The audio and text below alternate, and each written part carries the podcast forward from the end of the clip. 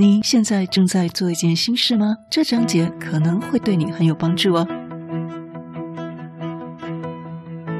大家好，欢迎收听不是你想的领导力 Easy Manager。没时间读商业管理的书吗？不是你想的领导力，是能让你用听的读书会。我们五月份 VIP 音档五百五十位老板默默观察你的三十项大要点 VIP 版，可以来搭配六十六集收听。欢迎加入本月 VIP 优惠方案，详见资讯栏。大早安，端午连假过得都好吗？今天要收心上班了。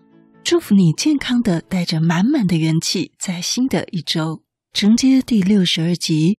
今天我们继续一起读这本哈佛商业好评的好书《The Making of the Manager》后天经理养成之路，让管理职人们获得管理心法与反思应用。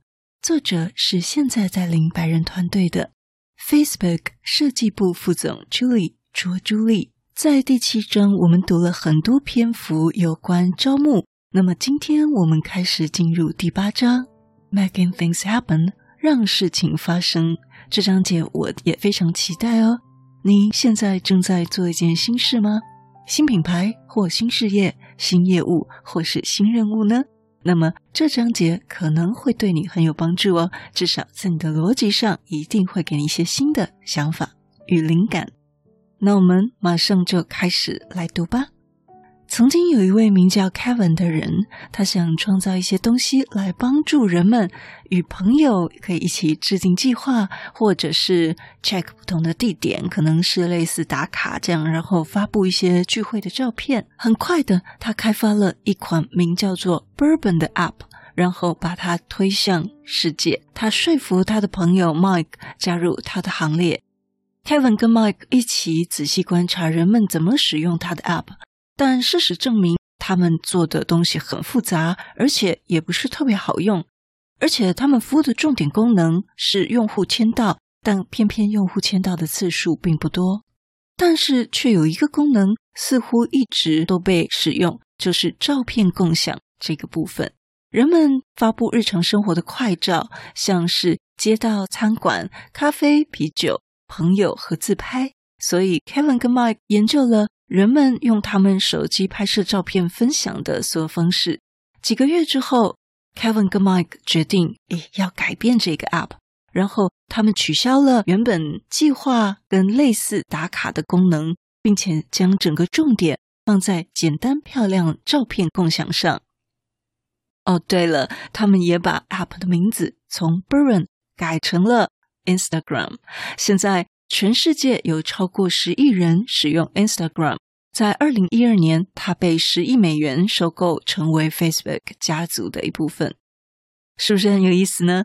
这里说，每个大公司的起源故事都有一个共同的主题，是什么主题呢？就是成功的道路从来都不是直线的。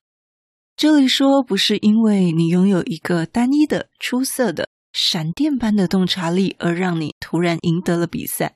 相反的，这个成功路径经常是你去尝试一些看起来觉得不错的 idea，进行一致性的计划和执行。有一位美国风险投资家 John Doerr 说。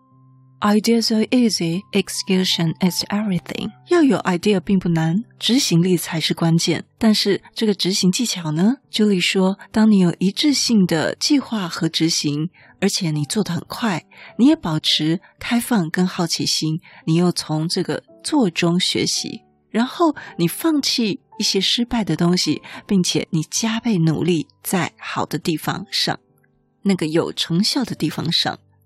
你洗掉又重复，也许一遍又一遍去做这个萃取的动作，那么这个过程是使整个事情发生的原因，也就是成功的原因。那你听他这个去芜存菁的过程，跟我们之前在二几集提到的天赋优势发展是一样的逻辑原则，对不对？这也是宏基董事长分享一个例子，他说：若小孩子拿成绩单回家，他得了两个 A 跟两个 B。通常华人父母呢，就会骂孩子说：“哎，你怎么考 B 呢？”然后呢，就强迫孩子去补习 B 科，就是考 B 的这些科目。但美国父母呢，可能这个孩子只有得到一 A、二 B、一 C，但美国父母会要孩子尽量的去发展 A，把 A 拿到 A plus、A 加，因为未来你可能就靠这个吃饭了。那么，这个逻辑放到企业也是，在你的优势上做到业界第一，你才有市场差异化。那就是华人的父母呢，经常在补强弱点；那美国的父母呢，就叫我们去强化自己的优势。不知道你认同吗？这也是资本市场很重要的一个生存法则。这里讲到，很多人觉得“过程”这个词好像是一个坏词，因为呢，这好像代表了会经历过很多很多虚耗跟白费工的过程。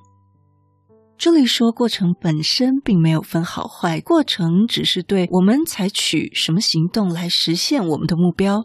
即使那个答案并没有写在任何的地方，但它仍然存在。一个糟糕的过程，通常是沉重而且随随便便的。但好的过程是帮助我们以最佳的状态执行，然后从错误中吸取教训，迅速行动，为未来做出更明智的决定。那么，你如何为你的团队建立有效的流程呢？我们东方的思维通常是常常要我们要先给一个通盘的企划，对吗？本章节讨论了一些使成功事件发生的一些基本原理。在 Julie 的书里给了两个插画，第一个是要我们避免的，第二个是要我们尽量去达成的期待。那避免什么呢？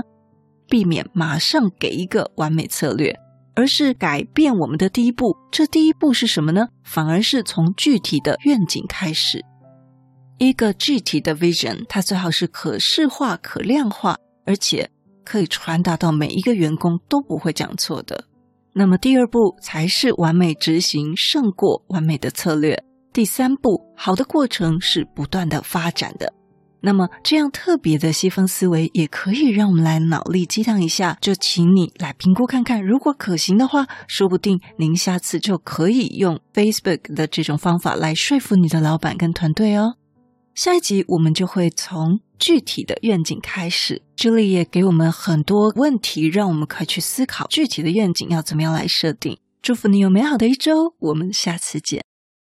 如果你对我们节目有任何的想法，或者你觉得我们节目有带给你一些收获，都邀请你到我们 Apple Podcast 给我们五星评分与留言。如果你还没有订阅过，也麻烦你免费点点订阅或关注，再把这个节目分享给你身边你认为会有需要的人。也欢迎免费加入 Instagram，你可以在脸书上直接搜寻“用听的哈佛商管读书会”，就可以找到我们。我相信，只要你愿意给予，加入社团会给你更多的收获哦。最后要邀请你，现在就来帮自己加分，期待透过知识价值的传递，让你可以在赞助方案中得到最大的受益。现在回到资讯栏里面，点选 YouTube 有两分钟 3D 卡通人物的说明影片哦。